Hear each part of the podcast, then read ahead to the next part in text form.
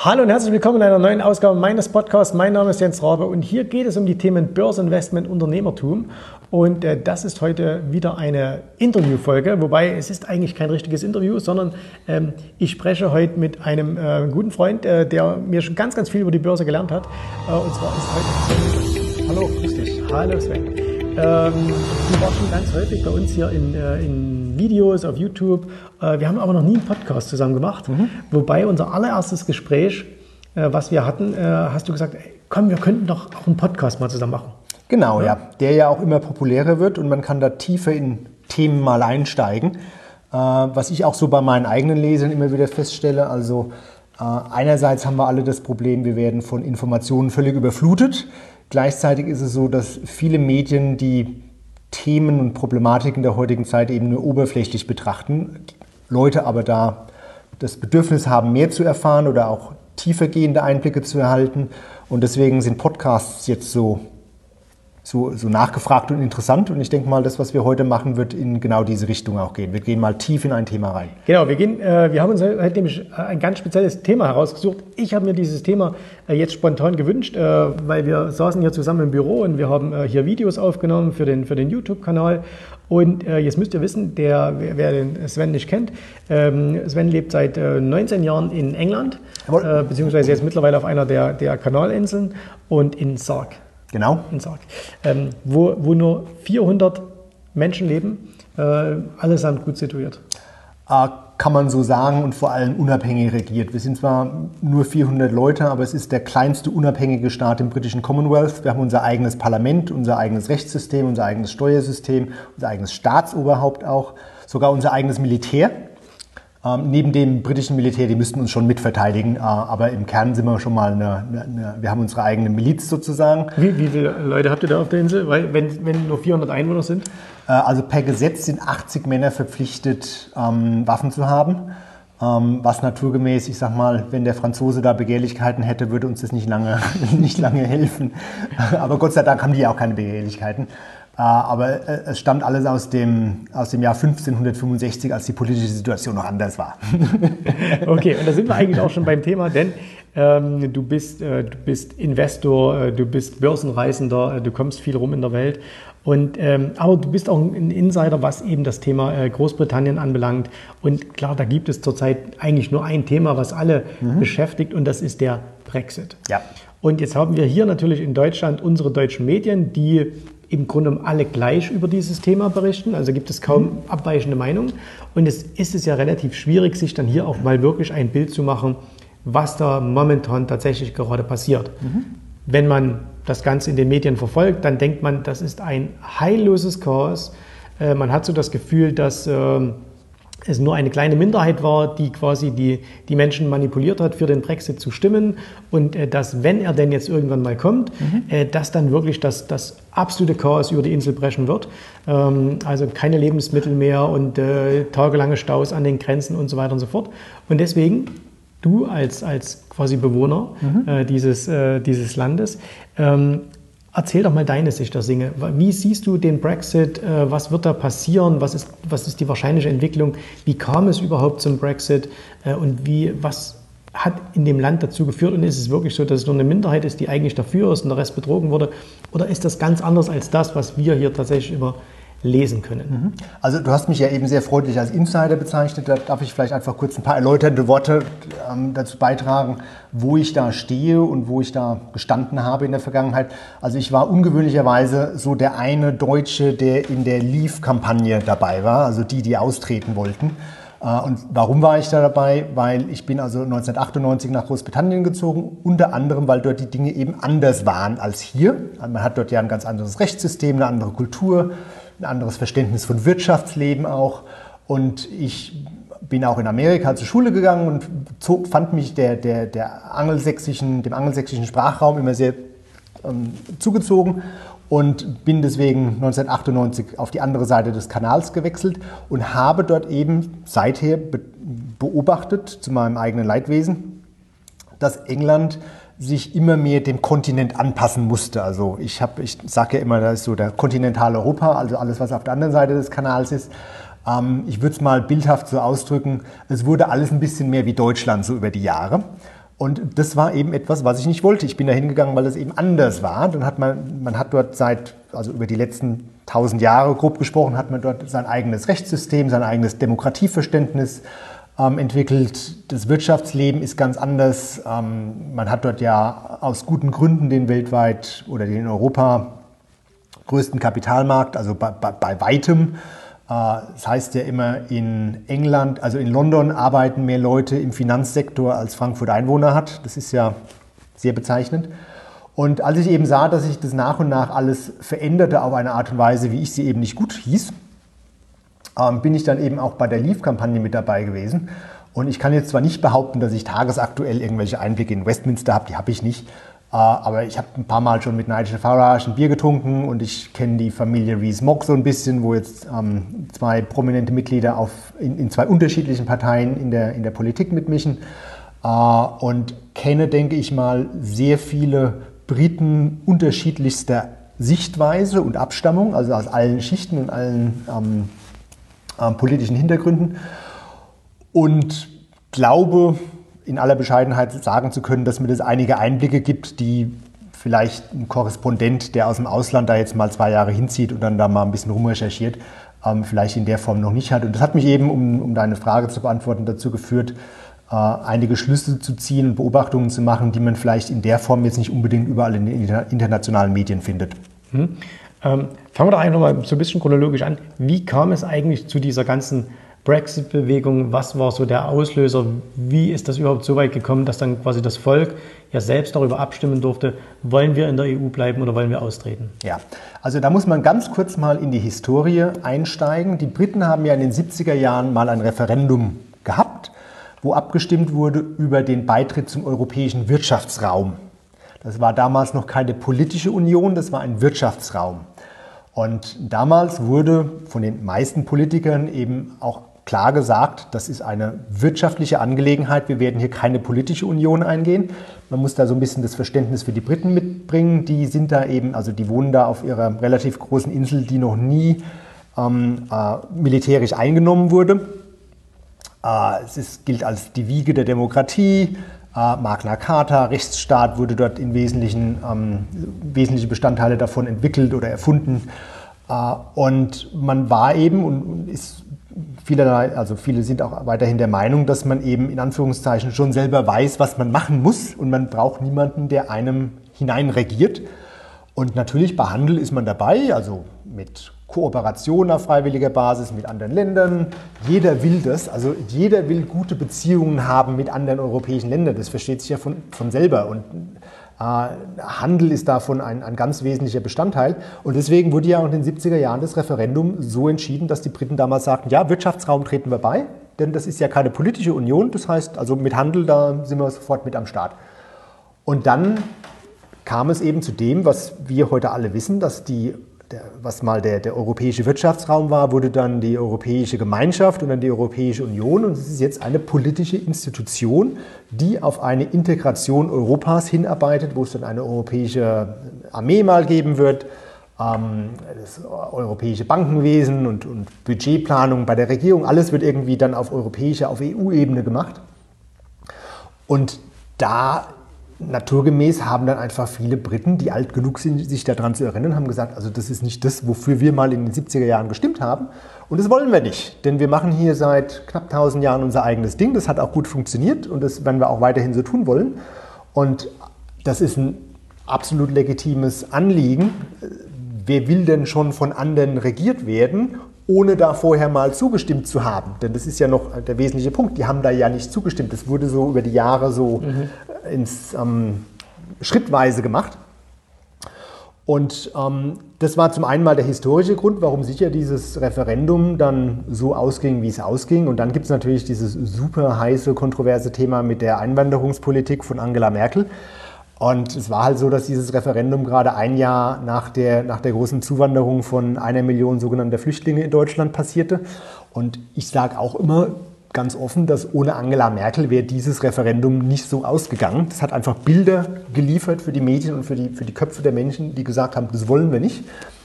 Und das hat da auch mit reingespielt. Wobei ja spannenderweise, äh, in, in, äh, ich war ja auch schon oft in, in, in, London beispielsweise, London ist ja wesentlich, äh, wenn man dieses Wort benutzen möchte, viel multikultureller Mhm. als, äh, als ja, der Rest Europas, schon alleine aufgrund seiner Historie, äh, die, die ehemaligen Kolonien. Es gibt ja wahnsinnig viele äh, Menschen aus, aus Indien, aus Pakistan, aus überall aus, aus Afrika, die in London leben und das ja bislang auch äh, relativ äh, friedlich da miteinander getan haben. Genau, und damit kann ich auch, du, du lieferst mir die Steilvorlage, um ein anderes, weit verbreitetes Vorurteil oder ein, ein Mythos äh, aus der Welt zu räumen oder anzusprechen. Äh, gerade vor wenigen Monaten wurde mal wieder eine ganz große Umfrage durchgeführt, wo sich herausstellte, dass in Europa die Briten am einwanderungsfreundlichsten sind. Also dieser, dieser, äh, diese Schnapsidee, dass jetzt irgendwie Brexit heißt, die gehen in die Isolation, die machen die Grenzen zu, die wollen niemand mehr, war nie so. Die Briten sind einwanderungsfreundlich, wenn es darum geht, Leute mit Qualifikationen, die in dieses Land ziehen wollen, um sich zu integrieren, um beizutragen, um zu arbeiten. Völlig offenes Land. Das gesamte Wirtschaftssystem ist auch so aufgestellt. Und zum Beispiel zeigt sich das auch im Börsenwesen, wo wir ja quasi so unsere Interessen haben. Äh, Die absolute überwiegende Zahl von Übernahmen börsennotierter Unternehmen durch Private Equity Unternehmen findet in Großbritannien statt, weil das so eine offene Wirtschaft ist. Und aktuelles Beispiel, die Übernahme von Cobham, das ist ein Militär, ähm, äh, Militär, ähm, also Ausrüstungsproduzent. Die stellen diese äh, Systeme her, wo Flieger in der Luft sich neu betanken können und haben da weltweit einen Marktanteil von 90 Prozent. Also das ist ein strategisches militärisches Gut. Und da kommt dann halt ein Bieter aus Amerika und will die jetzt übernehmen. Und das ist überhaupt kein Thema. Das ist ja, das ist ein börsennotiertes Unternehmen, wir sind eine offene Wirtschaft, das, das kann passieren. Stell dir mal vor, das wäre in Frankreich oder in Deutschland passiert. Strategisches militärisches Unternehmen, da wäre ja die, die Politik wäre ja völlig durchgedreht. In England ist das kein Thema und es ist genau, also genauso ist es der Fall in, im Hinblick auf Einwanderung. Leute mit Qualifikationen, die durch einen normalen Prozess legal dahin ziehen, ihre Steuern zahlen, beitragen zum Gemeinschaftswesen, sich nichts zu Schulde kommen lassen, die sind da willkommen. Das ist, das ist weiter so. Und die werden auch integriert. Also England ist viel besser, neue Bevölkerungsgruppen zu integrieren, sage ich jetzt mal so etwas verallgemeinert und etwas allgemein, als auf dem Kontinent. Also da sehe ich, ich habe da jetzt auch nicht, ich bin da jetzt nicht die, die, die führende Kapazität und habe wissenschaftliche Daten, die ich jetzt hier mal schnell auf den Tisch legen könnte. Aber das sehe ich in Kontinentaleuropa funktioniert es nicht so gut wie in England.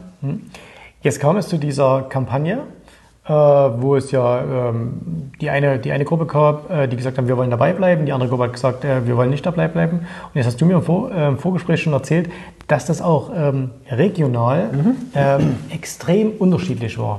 Ja. Also man hat so ja bei uns äh, dieses, diese, dieses, man hat das so aufgenommen, ah, das war eine ganz, ganz knappe Entscheidung. Es waren so gerade so 50 Prozent. Äh, oder 52, 48. Zwei- ja. 52, 48, also wirklich so schnapp ab. Ähm, und du hast mir aber erzählt, das war auch je nach Region extrem unterschiedlich. Absolut. Also herausstechend ist dabei natürlich erstmal London. Die haben 60-40 für den Verbleib gestimmt. Äh, dann, also das Vereinigte Königreich besteht ja aus England, Wales, Schottland und Nordirland. Äh, Schottland hat ähm, 58 Prozent, glaube ich, verbleiben gestimmt. Also die wollen auch unbedingt drin bleiben. Nordirland hat sich mit relativ großer Mehrheit für Verbleiben gestimmt. Und dann hat England mit großer Mehrheit dagegen gestimmt. Die wäre noch größer gewesen, wenn nicht London in England wäre und da quasi natürlich das Verhältnis verschoben wird. Und Wales will auch raus. Also da gibt es große regionale Unterschiede und wie ja in jedem Land, auch in Deutschland, ähm, gibt es einfach auch große wirtschaftliche Unterschiede und strukturelle Unterschiede. Dann auch noch verschiedene regionale politische Fragen, die sehr komplex sind, wo ich auch teilweise sagen muss, da bin ich auch, da habe ich auch nur relativ oberflächliche Kenntnisse. Also mit Schottland ist es ja immer wieder das Thema mit der Unabhängigkeit und die haben ja auch ihr eigenes Referendum über die Unabhängigkeit gehabt. Das ist nochmal ein ganz anderes Thema und da tue ich mir ehrlich gesagt keine dedizierte Meinung herausnehmen, weil da fühle ich mich nicht gut genug informiert. Aber was ich sagen kann mit Bestimmtheit ist, dass eben Schottland strukturschwach ist und von Subventionen lebt und kriegt halt Subventionen unter anderem auch von der EU. und man stimmt natürlich auch gewissermaßen mit seinem Geldbeutel teilweise ab. Äh, Und das spielt dann natürlich auch ganz wesentlich eine Rolle. Es gibt viele Faktoren. Es ist alles sehr komplex und es gibt da viele Schattierungen. Es ist immer sehr schwer, da definitive Schwarz-Weiß-Aussagen zu machen. Aber die Strukturschwäche von Schottland, und Schottland ist da eben einfach das, was immer wieder in den Vordergrund gestellt wird, äh, die, die hat definitiv eine Rolle gespielt. Wird auch aus, meine, wird auch aus englischer Sicht, Londoner Sicht kritisch beäugt. Also in London wird das Geld gemacht und dann müssen die Schotten da unterstützt werden. Mhm. Äh, ja, schwieriges Thema. Mhm. So ein bisschen auch wie, wie zwischen Süditalien und Norditalien. Ja. Ähm, Katalonien in Spanien. Also das ist, das ist, das ist nichts Neues, nichts Ungewöhnliches. Mhm. Okay. Ähm, jetzt gab es dieses äh, Referendum. Es ist äh, am Endeffekt, ob nun jetzt äh, mit, mit einer oder zwei Prozent, es waren vier Prozent Unterschied. 52 äh, Prozent äh, haben gesagt, jawohl, wir wollen raus aus der EU. Und riesige Wahlbeteiligung. Riesige Wahlbeteiligung mhm. auch. Ne? Und ähm, jetzt ähm, ist, passiert aber nichts. So, mhm. ist ja jetzt, glaube ich, auch schon fast, ist, glaube ich, jetzt drei Jahre her. 2016 ja. war das Ganze. Über drei Jahre her. Über drei Jahre her. Und äh, jetzt passiert nichts. Warum passiert nichts? Das Hauptproblem, was ich dabei sehe und was auch nicht überraschend war, ist, dass drei Viertel der Parlamentsmitglieder Remainer sind. Drei Viertel der Parlamentsmitglieder waren vor dem Referendum offen in ihrer Position, dass sie in der EU bleiben wollen. Und also Remainer, kurz zu erklären, ja, das sind, die, das sind, sind die, die in der EU bleiben wollen. Genau. Und die anderen heißen die Leaver. Ja, sorry, Leaver, ich wüsste die, da die deutschen Begriffe gar ja. nicht. Gibt es dafür deutsche Begriffe? Äh, die Verlasser. Die, die, äh, Verlasser und Verbleiber. Ja, ja, genau. Der rein und raus. Rein und raus, genau. Soll drin, drin bleiben und raus. raus. Genau. Also 75 Prozent der Parlamentsmitglieder sind Drinbleiber. Und denen hat das Ergebnis natürlich nicht geschmeckt. Und denen schmeckt es aus vielerlei Hinsicht nicht. Eine, ein Aspekt, den ich dabei immer wieder gerne erläutere, ist eben, dass Berufspolitiker natürlich auch ihre eigene Zukunft sichern wollen. Und es ist ganz klar und erwiesenermaßen so, dass Politiker, die in Großbritannien abgewählt wurden oder die irgendwie ihren Posten verloren haben, dass die oft auch einfach nach Brüssel gehen und dort dann einen neuen Posten bekommen. Und das, das, kennt man ja auch aus Deutschland. Auch aus ne? Deutschland, klar. Also du hast, du hast, quasi deine Karriere hier in Deutschland irgendwie an die Wand gefahren, äh, bist, bist, politisch nicht mehr mhm. tragbar, aber äh, man kann dich immer noch abschieben äh, Richtung Brüssel. Ähm, ja, haben wir ja auch mit etlichen jetzt gesehen, äh, vor kurzem erst unsere, ja. Äh, unsere äh, ehemalige Bundesverteidigungsministerin, die im Grunde ja auch politisch unhaltbar war ähm, und jetzt plötzlich einen ganz großen Posten in der EU hat. Genau, also der Zyniker würde sagen, die kompetentesten werden dann abgeschoben nach Brüssel kriegen dort teilweise wahnsinnige Gehälter oder machen dann so Jobs wie also Lobbyismus für große Unternehmen und verdienen da Millionensummen. Hat es alles gegeben. Und naturgemäß, ich sag mal, ich bin jetzt etwas ähm, zynisch und etwas bösartig gegenüber Politikern. Äh, Leute, die halt auch nicht unbedingt andere Karrierechancen haben, die, die sind echt darauf angewiesen, die sowas zu erhalten. Dann gibt es natürlich auch die, die wirklich an die EU glauben und so weiter. Also äh, man muss ja auch sagen, es gibt da ja also legitime Argumente auch dafür und das muss, das muss man respektieren. Ähm, aber was dann halt eben passierte, ist, dass in dieser relativ chaotischen Zeit, wo der, wo der Cameron dann ja am Tag nach dem Referendum zurücktrat, was also ich persönlich einen großen Akt der Feigheit fand, denn der hat gesagt, also stimmt mal ab, wie ihr wollt, wir werden das respektieren. Ähm, und er hätte dann einfach umsetzen müssen, was das Volk ihm aufgegeben hat. Der hat dann quasi schon mal den ersten Schritt des Chaos herbeigeführt, indem er am Tag drauf zurücktritt. Also unglaublich und unmöglich eigentlich. Äh, und dann durch die Parteipolitik, die halt auch immer kompliziert ist und die, ich sag mal, ähm, ja, durch äh, Parteiinteressen und, und Persönlichkeiten ähm, geprägt ist, die hat dann dazu geführt, dass diese Theresa May zur Premierministerin wurde. Und die war ja ein, ein, ein Drinbleiber. Die war ja in der Kampagne, gibt es ja auch tolle Fotos, die stand dann da immer mit ihrem Schild Remain, ich will drin bleiben. Und die hat dann das Mandat übernehmen müssen, äh, Großbritannien aus der EU rauszuführen. Das kann ja nicht funktionieren. Mhm. Wer so ein Projekt macht, der muss dran glauben. Ja. Sonst, sonst ist da ja, also kann man ja überhaupt nicht, nicht verkaufen. Und ich persönlich, um eine Anekdote aus meinem Leben beizutragen, als die May an die Macht kam, war für mich klar, dass das jetzt erstmal nicht kommen wird und dass die das in Anführungszeichen sabotieren, aufhalten, ausbremsen, verwässern werden. Und genauso ist es ja auch gekommen. Und zwei Jahre später haben dann ähm, die, also man muss immer mit Umfragen vorsichtig sein und so, und jede Zahl kann man irgendwie manipulieren und so weiter und so fort. Aber es, es macht mir sehr stark den Eindruck, als wären die Umfragen richtig, die gezeigt haben, dass die große Mehrheit der Bevölkerung, einschließlich der Drinbleiber, nach zwei Jahren May gesagt haben, sie glauben nicht, dass die wirklich das Land rausführen will, sondern die tun nur so und machen da so ein bisschen den, den Ritualtanz. Aber im Endeffekt wollen sie eigentlich alles irgendwie tun, um da drin zu bleiben. Und so ging es dann ja auch aus. Was sie dann die Amt gekostet hat, aber dann waren halt eben mal wieder über zwei Jahre rum. Die ganze Situation war total verkorkst. Jeder ist frustriert, sieht blöd aus. Ähm, es sind keine ausreichenden Vorbereitungen gemacht worden. Das ist auch so. Also wenn kritisiert wird, dass, dass da Probleme kommen, wenn man jetzt austritt, das ist in der Tat so. Aber wenn halt auch zwei Jahre lang nicht vorbereitet wurde, weil man irgendwie alles versucht aufzuhalten, was, was dazu führt, dass man dann auch wirklich austritt, äh, dann darf man nicht sagen, da ist der Brexit dran schuld, sondern da ist die völlige Unfähigkeit von Politikern dran schuld, die halt zweieinhalb Jahre lang nichts gemacht haben. Jetzt, Jetzt sind wir noch drin. Jetzt ihr immer noch drin. Äh, Durftest du eigentlich selbst auch mit abstimmen? Ah, nein, also äh, ich habe nie die britische Staatsbürgerschaft angenommen und insofern ich war da auch ein, ein sehr exotischer Fall. Ich war am Anfang bei der Leave-Kampagne dabei und habe dann, nachdem ich da mal mit angeschoben habe, habe ich dann selber gesagt, ich, ich halte mich jetzt hier doch eher zurück, weil sind die Medien, also ich war immer offen drüber. Ich habe gesagt, ich habe keine Staatsbürgerschaft. Mhm. Ich habe hier nur eine Meinung und eine Sichtweise. Äh, die wurde auch immer für interessant befunden, aber ich habe dann gesagt, irgendwann kommen mal die Medien und fangen an, mich zu kritisieren, weil ich hier so als Ausländer bla bla bla bla. Ähm, Gott sei Dank bin ich kein Russe. Ähm, äh, habe mich dann da rausgehalten. Also ich bin quasi ein leidenschaftlicher, langjähriger Bewohner, der aber nicht mitgestimmt hat und nicht mitstimmen durfte. Und seitdem bin ich ja dann auch auf die Kanalinseln verzogen und bin ja damit außerhalb der EU. Also insofern bin ich da auch quasi nur assoziierter Beobachter. äh, jetzt ist ja äh, Boris Johnson neuer Premier ähm, und hat auch gleich das Ganze für, für unser Empfinden wieder, was wir aufnehmen, ähm, äh, relativ chaotisch äh, gleich mal wieder gestartet. Ähm, ist das tatsächlich so oder ist das vielleicht auch nur unser, unser äh, falsches Bild, was wir haben? Weil, wie gesagt, wir haben ja keine Meldungen aus, wir lesen ja jetzt keine englische Presse, mhm. äh, sondern wir lesen das, was in den deutschen Medien steht. Wir hören nur das, was äh, im, äh, im, deutschen Fernsehen beispielsweise jetzt gebracht wird. Ähm, ist es tatsächlich so chaotisch, was der schon veranstaltet hat? Oder? Also ich muss vielleicht einleitend sagen, ich bin auch kein Fan von Boris Johnson. Ich bin froh, dass er da ist. Ehemaliger Bürgermeister von London. Also ja. man mhm. denkt ja immer, wenn man das hört, das wäre irgendein so ein Kasper, der mhm. da gekommen ist. Aber ich meine, der hat immerhin eine, eine Millionenstadt jahrelang als Bürgermeister geleitet. Und er hat sie gut geführt, ja. muss man ganz klar sagen. Also ohne Frage.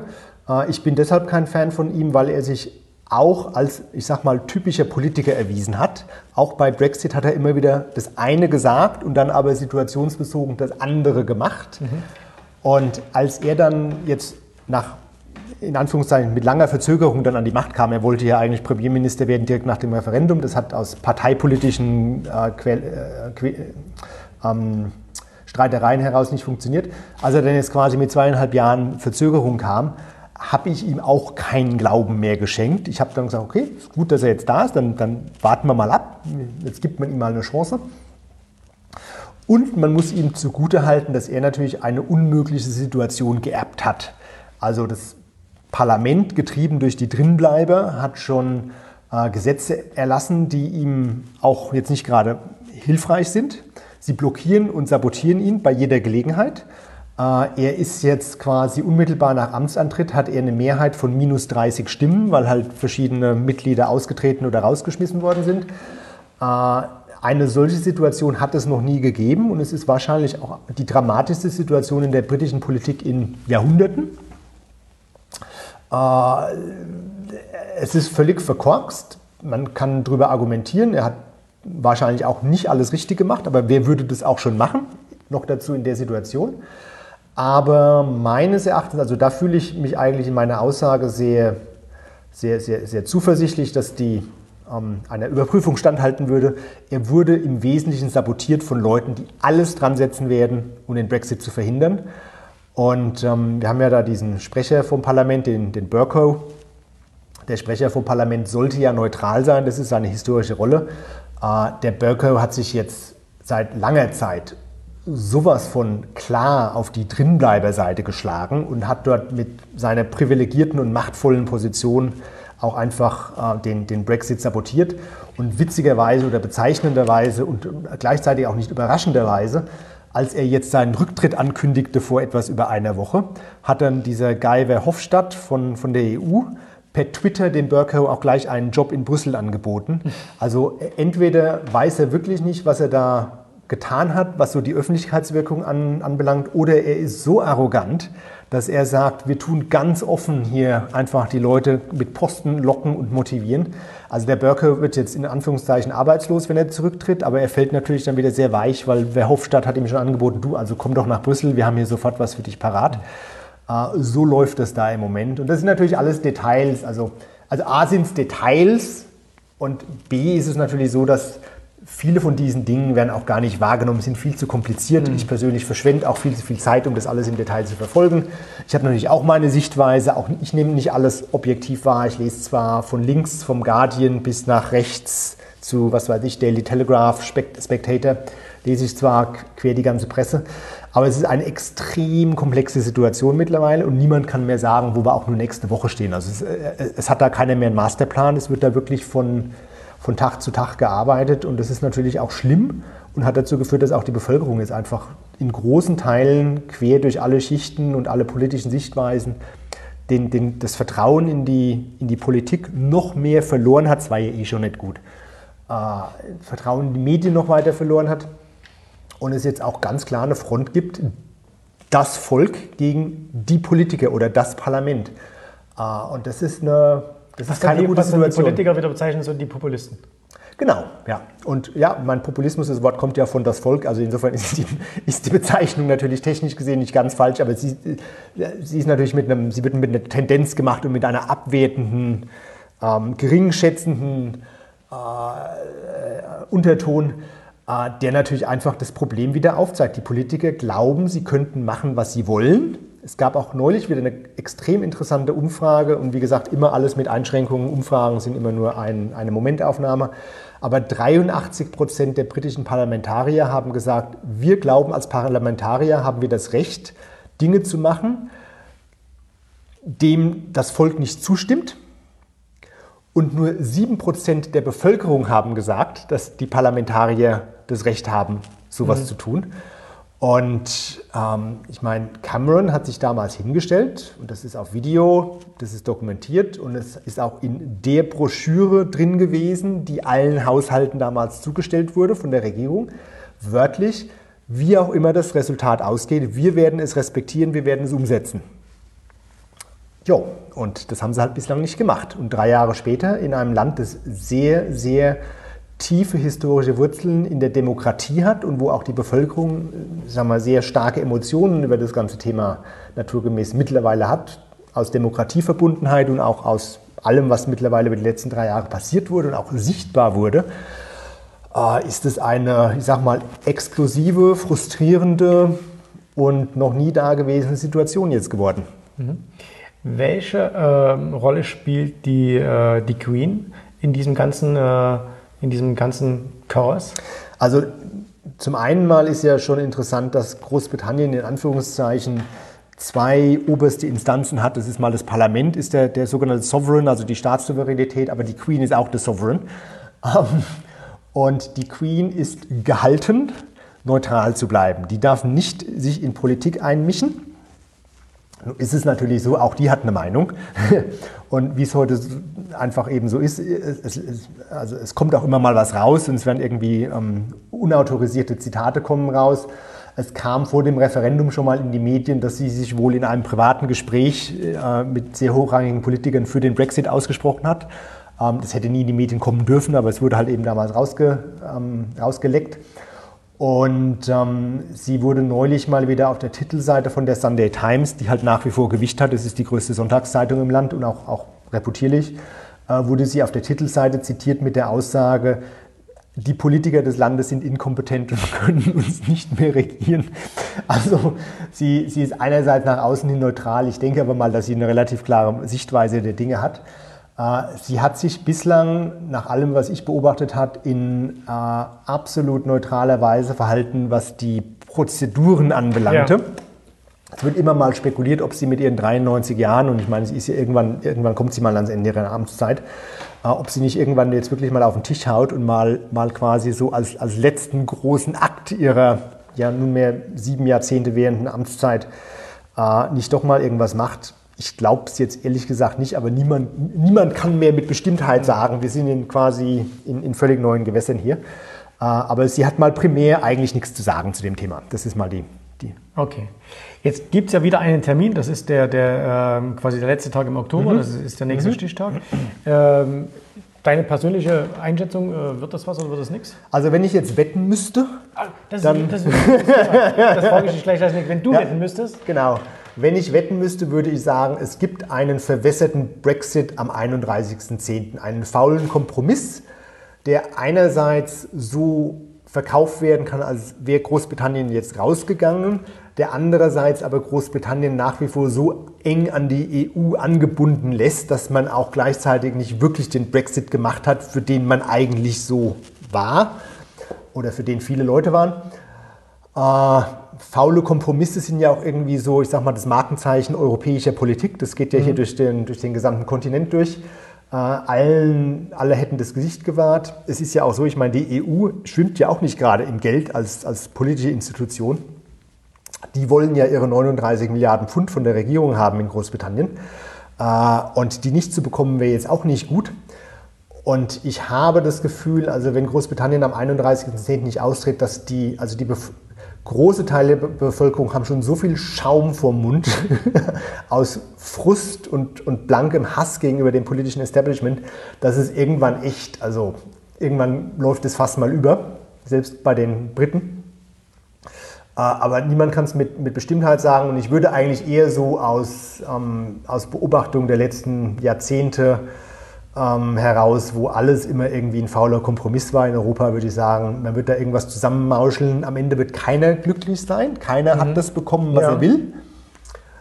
Und dann geht es in die nächste Phase wahrscheinlich, weil das, die, die, die ganzen Themen, die dazu geführt haben, die gehen ja nicht weg. Mhm. Und ich sage mal, das große Problem, was ich in Europa sehe, ist, dass Politiker jeder Couleur in allen Ländern einfach die Probleme immer nur in die Zukunft verschieben. Man will hässliche Bilder vermeiden, man will nicht so aussehen, als hätte man irgendwelche ganz harten, extremen Lösungen irgendwie gewählt. Es wird alles irgendwie immer nur per Diplomatie und gemeinsame Erklärungen und so weiter und so fort in die Zukunft verschoben. Hat man ja auch bei den Banken gesehen. Also die Amerikaner haben ihre Banken nach dem großen Crash mal durchsaniert und seitdem läuft es mhm. wieder. In Europa ist das Thema Bankenrettung ja, also wurde irgendwie aufs Jahr 2027 verschoben und, und, begleitet uns deswegen jeden Tag. Und die, die Risiken sind dadurch nur größer geworden. Mhm. Und so sehe ich das auch ausgehen. Aber ich bin nicht derjenige, der behauptet, ich hätte die letzte Weisheit über Brexit. Also ich, ich sage nur, die, also es gibt Brexit als politischen Akt. Und dann gibt es, was ich als die Brexit-Revolution bezeichne. Das ist das Aufbegehren wachsender Teile der Bevölkerung gegen das, was in der Politik passiert oder auch nicht passiert. Das wird weitergehen, das wird nicht aufhören, das wird nur noch, also wird nur noch größer durch alles, mhm. was passiert ist. Und ich sage mal, wenn das Thema Brexit mal erledigt ist, dann geht es mit der Brexit-Revolution weiter, mit den Verschiebungen auf dem politischen Spektrum. Das ist wieder ein abendfüllendes Thema für einen anderen Podcast. Ähm, aber das Thema wird nicht weggehen, so oder so.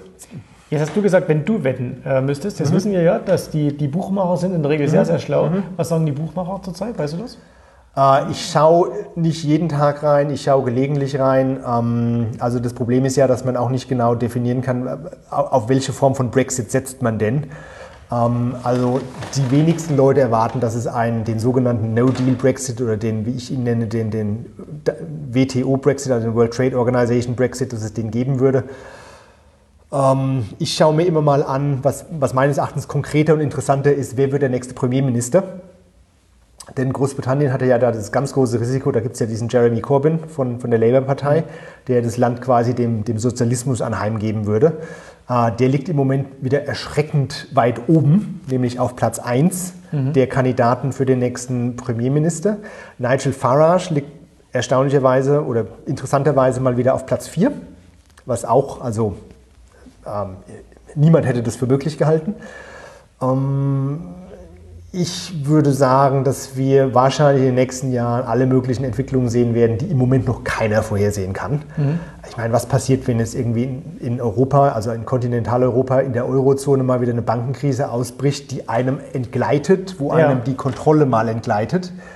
Äh, das würde ja wieder die gesamte politische Landkarte völlig verändern.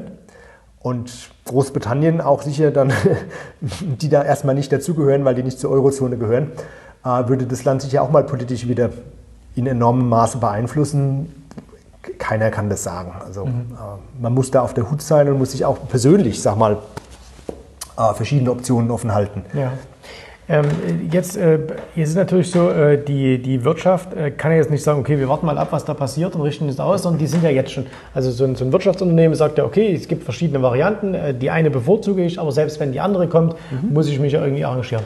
Ähm, wie nimmst du denn das wahr? Wie, äh, wie machen denn das die, die britischen Unternehmen momentan? Äh, da liest man ja auch immer so verrückte Sachen. Also der, in, in einem, äh, irgendwo habe ich jetzt mal in einem Magazin gelesen, äh, ja, es gibt schon keine Butter mehr oder irgend sowas, was, was ja totaler Schwachsinn ist. Äh, das, also das weiß ich, ohne da mhm. gewesen zu sein. Aber wie richten sich jetzt die, die britischen Unternehmen aus? Was passiert da auch gerade in der Wirtschaft? Was kannst mhm. du auch als Börsianer, als Investor, mhm. was kannst du da gerade beobachten? Also es ist definitiv so, dass durch einen schlecht geplanten Brexit könnte es alle möglichen praktischen Probleme geben. Aber gleichzeitig würde ich dann mal anführen, ein Beispiel wie das Unternehmen, das den Eurotunnel betreibt. Der ist ja quasi symbolhaft für mhm. äh, die Anbindung von Großbritannien an Europa. Äh, das Unternehmen heißt Getlink. Das hieß früher mal Eurotunnel, aber heißt mhm. jetzt Getlink. Äh, und die haben sich natürlich wahrscheinlich mehr als so ziemlich jedes andere Unternehmen sehr eng mit dem Thema auseinandergesetzt, fortlaufend, seit es passiert ist. Die Aktie notiert nahe ihrem Höchststand. Die Unternehmensleitung sagt, wir haben für jedes Szenario vorgebaut und wir erwarten eine Umsatzstelle von ein oder zwei Prozent, aber keine ganz großen Probleme. Und das ist ja mal interessant zu hören von einem Unternehmen, das so exponiert quasi in dieser ganzen Situation mit drin hängt. Ähm, für jedes Unternehmen ist es anders. Es gibt interessante Entwicklungen, wie zum Beispiel neulich wurden mal wieder gemeldet die Zahlen für Investments, internationale Investments in den Bereich Fintech in Großbritannien, wo einfach so viel Investment nach Großbritannien geschickt wird, dass mal wieder alles auf absolutem Rekordniveau ist und auch, also ich wüsste jetzt die Vergleichszahlen nicht alle aus dem Kopf, aber also ein Vielfaches dessen, was auf, auf Kontinentaleuropa so investiert wird. Was im Grunde genommen einfach auch wieder nicht überraschend ist, es ist einfach so, der Finanzplatz London, wie ich ja schon gesagt habe, der hat mehr Mitarbeiter als Frankfurt Einwohner hat. Ähm, es ist das Rechtssystem, die, die, die, die, ähm, die historischen und auch teilweise ja auf persönlichen und familienhistorischen ähm, Ebenen bestehenden Verbindungen ins, ins, Commonwealth, was ja zweieinhalb Milliarden Menschen sind, das ist ein Drittel der, der, der Weltbevölkerung, sorgen ja dafür, dass London als Finanzstandplatz, Standort extrem gut vernetzt ist. Es liegt auch ideal zwischen den Zeitzonen, es liegt in der Mitte zwischen Asien und, und Amerika. Das geht ja alles nicht weg. Und äh, es wird. Da, da, also, da, hat man auch so, äh, jetzt äh, gerade gleich nach dem Brexit hat man ja so gehört, äh, also nach dem Referendum, äh, ja, jetzt, jetzt äh, die ganzen Banken machen sich bereit und ziehen alle aus London weg und gibt keine Einstellung mehr in London und alle ziehen nach Frankfurt oder Paris oder Straßburg oder sonst mhm. irgendwo. und in der Realität Jetzt drei Jahre später ist, glaube ich, nichts von dem passiert. Ein Prozent dessen ist passiert. Es gibt einige Fälle, da wurde das gemacht, da hat es auch Sinn gemacht, aber im Großen und Ganzen passiert da nicht viel. Äh, und ja, ich meine, Wirtschaftsleben stellt sich auf eine neue Situation ein und es gibt auch immer wieder neue Opportunitäten. Äh, Großbritannien ist der größte ausländische Investor in den USA. Der amerikanischen Wirtschaft geht es sehr gut. Also da Deshalb gibt es ja auch jetzt zum Beispiel Übernahmen aus Amerika in Großbritannien mhm. oder auch aus Asien. Hongkong hat man die enge Verbindung. Jetzt kam gerade das Übernahmeangebot für die, für die London Stock Exchange aus Hongkong, was mhm. abgelehnt wurde. Auch wieder ein komplexes Thema, aber also das, das dreht sich einfach alles weiter und also so kleine Dellen, die werden da jetzt überinterpretiert, weil man natürlich politische Interesse daran hat, das überzuinterpretieren. Grundsätzlich ist es so, dass die, die Wirtschaft in Großbritannien dynamisch ist, offen ähm, es wird über Reformen nachgedacht, über die vielleicht in Europa oder die definitiv in Kontinentaleuropa weniger nachgedacht werden würde, also Unternehmenssteuerreform, Regulierungen zurückschneiden und so weiter. Und also ich bin da sehr optimistisch und ich meine, wir haben ja auch anderweitig schon darüber gesprochen, die Welle der Übernahmen von britischen Unternehmen, die im Moment stattfinden, weil es günstig ist, zeigt ja schon, dass ernsthafte Investoren da jetzt keine, keine Probleme sehen. Natürlich wird es einige praktische Probleme geben. Natürlich wird das dann in den Medien bis zum Umfallen zelebriert, mhm. um doch zu zeigen, dass die letzten drei Jahre Warnungen gerechtfertigt waren. Aber also. Also so, so Bildtitelzeile, Queen muss Kaffee trinken, weil kein Tee mehr ins Land kommt. Genau, also wir werden ja dann auch niemanden mehr haben, der irgendwie in Cafés arbeitet äh, und wir haben nichts mehr zu essen und es gibt auch keine Medikamente mehr. Also ist ja absurd. Also, also ich habe dir es ja schon angeboten, ja, wenn es dann tatsächlich so sein soll, du rufst an und ich schicke dir dann wie auch immer Care-Pakete, äh, damit du über die Runden kommst. Gut also, zu wissen, dann habe ich ja schon eine Versicherung. Ja, dann hast du ja schon eine Versicherung. Ich will mal eine Sache noch, äh, noch ansprechen und zwar, wir haben uns im Vorfeld unterhalten, ähm, und du hast auch gesagt, äh, ja, es wird halt dann auch viele Dinge mal geben, wenn man außerhalb der EU wäre, die man einfach mal anders denken könnte. Mhm. Äh, und da gibt es ja viele große Themen, da könnte man über Migration sprechen und so weiter und so fort.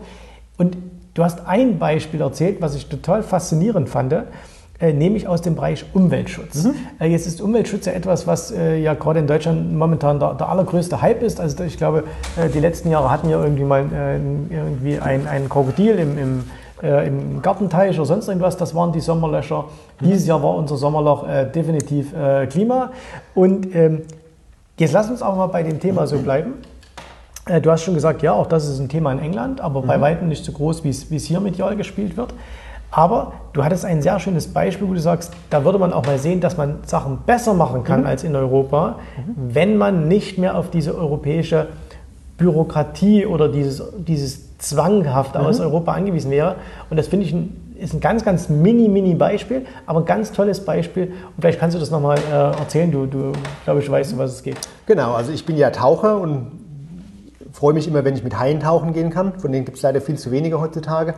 Und eines der großen Umweltprobleme der Welt ist ja das, das illegale Fangen von Haifischen, um die, Flossen, um, um die Flossen abzuhacken und nur die Flossen ähm, zu nehmen für Haifischflossensuppe oder auch für irgendwelche Kapseln, die angeblich was für die Knochen ähm, tun. Und ähm, das betrifft das Ökosystem der Ozeane weltweit und ist ein riesiges Problem.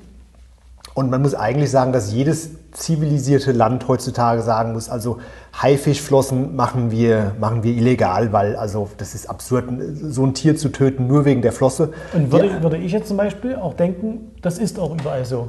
Genau, und es ist eben so, dass es in Europa, in der EU, um den Begriff richtig zu wählen, in der EU in die EU darf man 20 Kilogramm Haifischflossen als Person, als Einzelperson legal einführen. Also du könntest morgen nach Hongkong fliegen, wo es das, oder China, wo es das Zeugs leider nach wie vor alles, alles illegal zu kaufen gibt. Könntest dir deinen Koffer vollpacken mit 20 Kilogramm Haifisch, Haifischflossen, könntest zurückfliegen nach, nach Deutschland und in Berlin am Flughafen am Zoll sagen, das ist für den Eigenbedarf, ich esse ja wahnsinnig gerne Haifischflossensuppe und dann müssten die dich durchlassen, weil die EU-Bestimmung ist 20 Kilogramm für den Eigenbedarf, das sind 500 Suppen, also da könntest du ein Jahr lang locker mal dich durchessen. Ah, also Eigenbedarf ist legal. Und diese völlig absurde Regelung stammt daher, Frankreich und Spanien fangen relativ viele Haie nach wie vor. Es gibt auch einige wenige Haie, die, die verarbeitet man auch fürs Fleisch. Und die, die, die Speziallobby, die Industrielobby der Fischfangindustrien aus Spanien und Frankreich hat verhindert, dass dieses alte Gesetz geändert wird. Und auf EU-Ebene müssen halt eben immer alle 28 Länder zustimmen. Und solange Spanien und Frankreich da dagegen stimmen, wird sich halt an diesem mittelalterlichen, primitiven und mit nichts zu rechtfertigen Gesetz nichts ändern.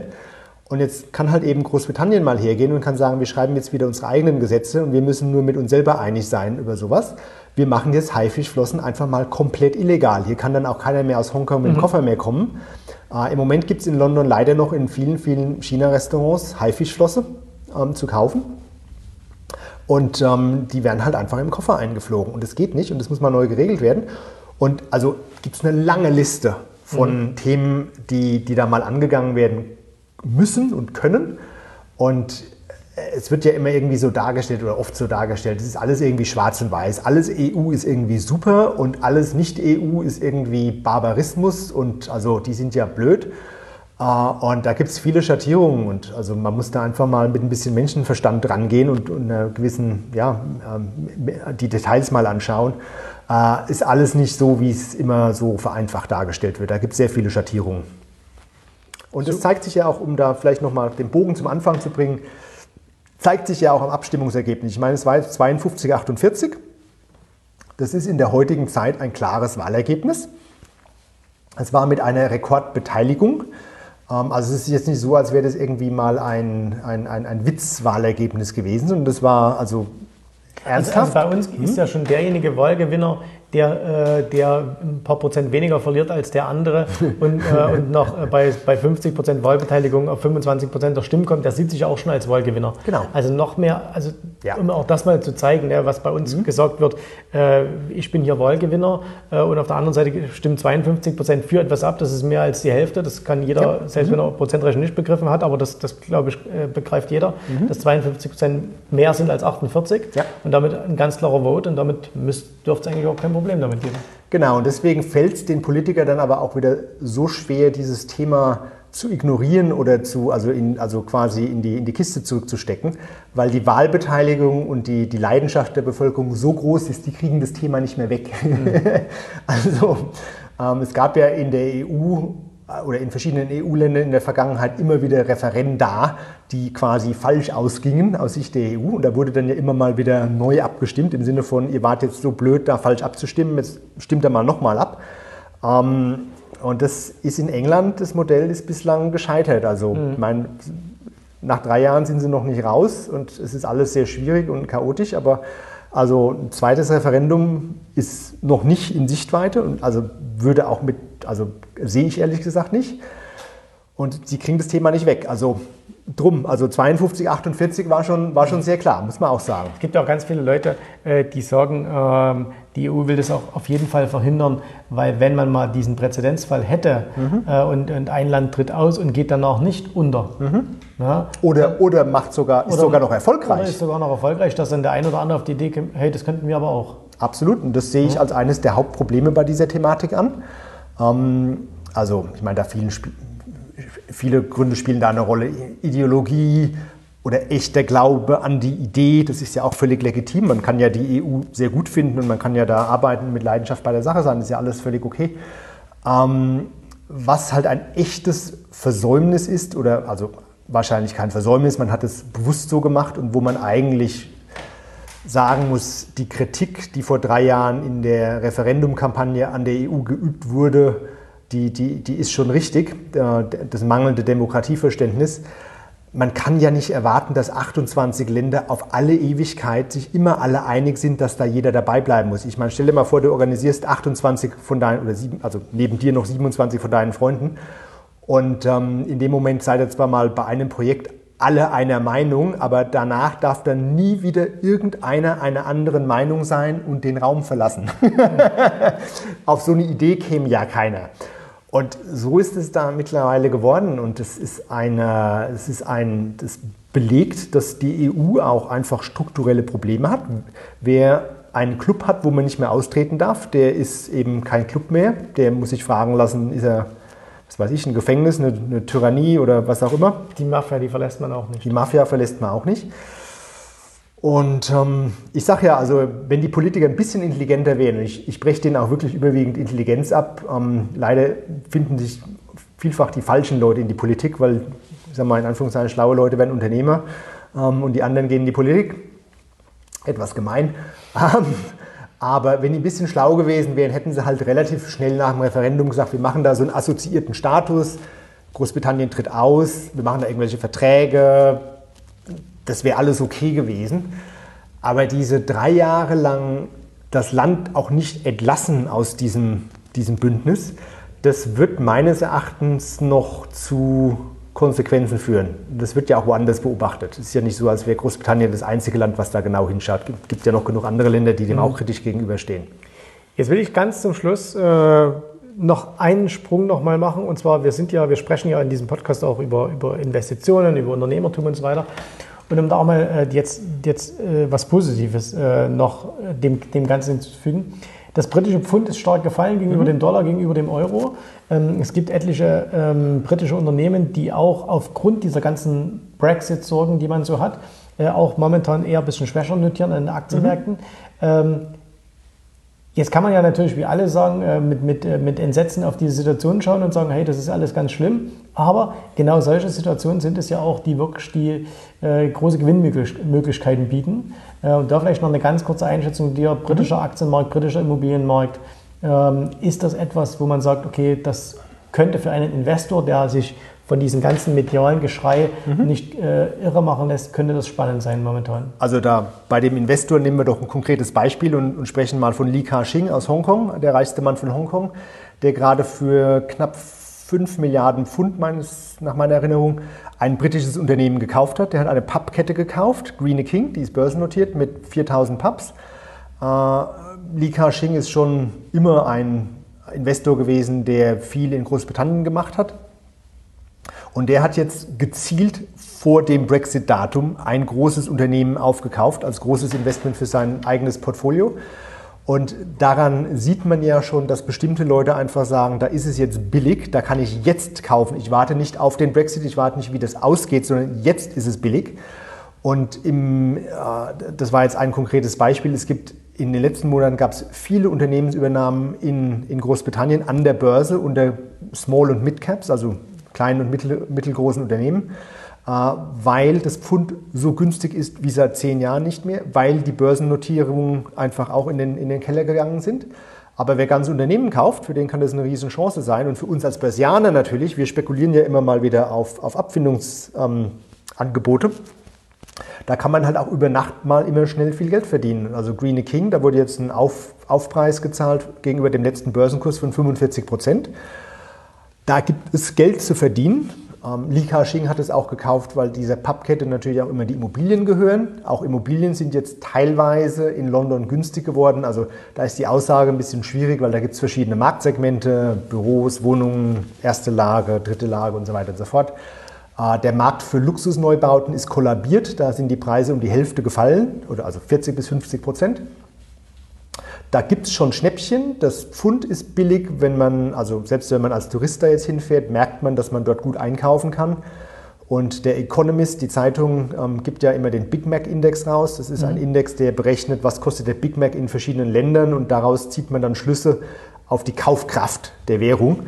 Und gemessen an, an dem Big Mac Index ist das britische Pfund im Moment knapp 30 Prozent zu billig. Also äh, in England kann man im Moment auf Schnäppchenjagd gehen.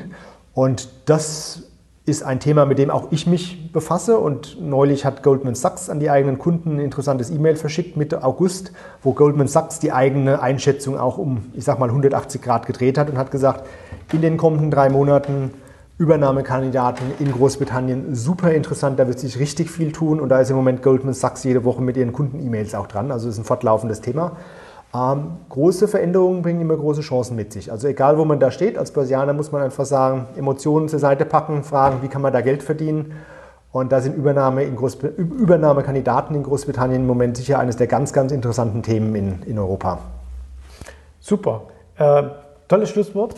Ähm, du hast auch ja eine Studie veröffentlicht über britische Unternehmen, mhm. äh, jetzt äh, kürzlich auf deiner, auf deiner Seite. Wer äh, dich jetzt zum ersten Mal hier bei uns im Podcast gehört hat, äh, für den habe ich zwei Tipps. Nummer eins, äh, geht auf unseren YouTube-Kanal äh, und schaut, uns, schaut euch da die Videos mit Sven an, die wir gemacht haben.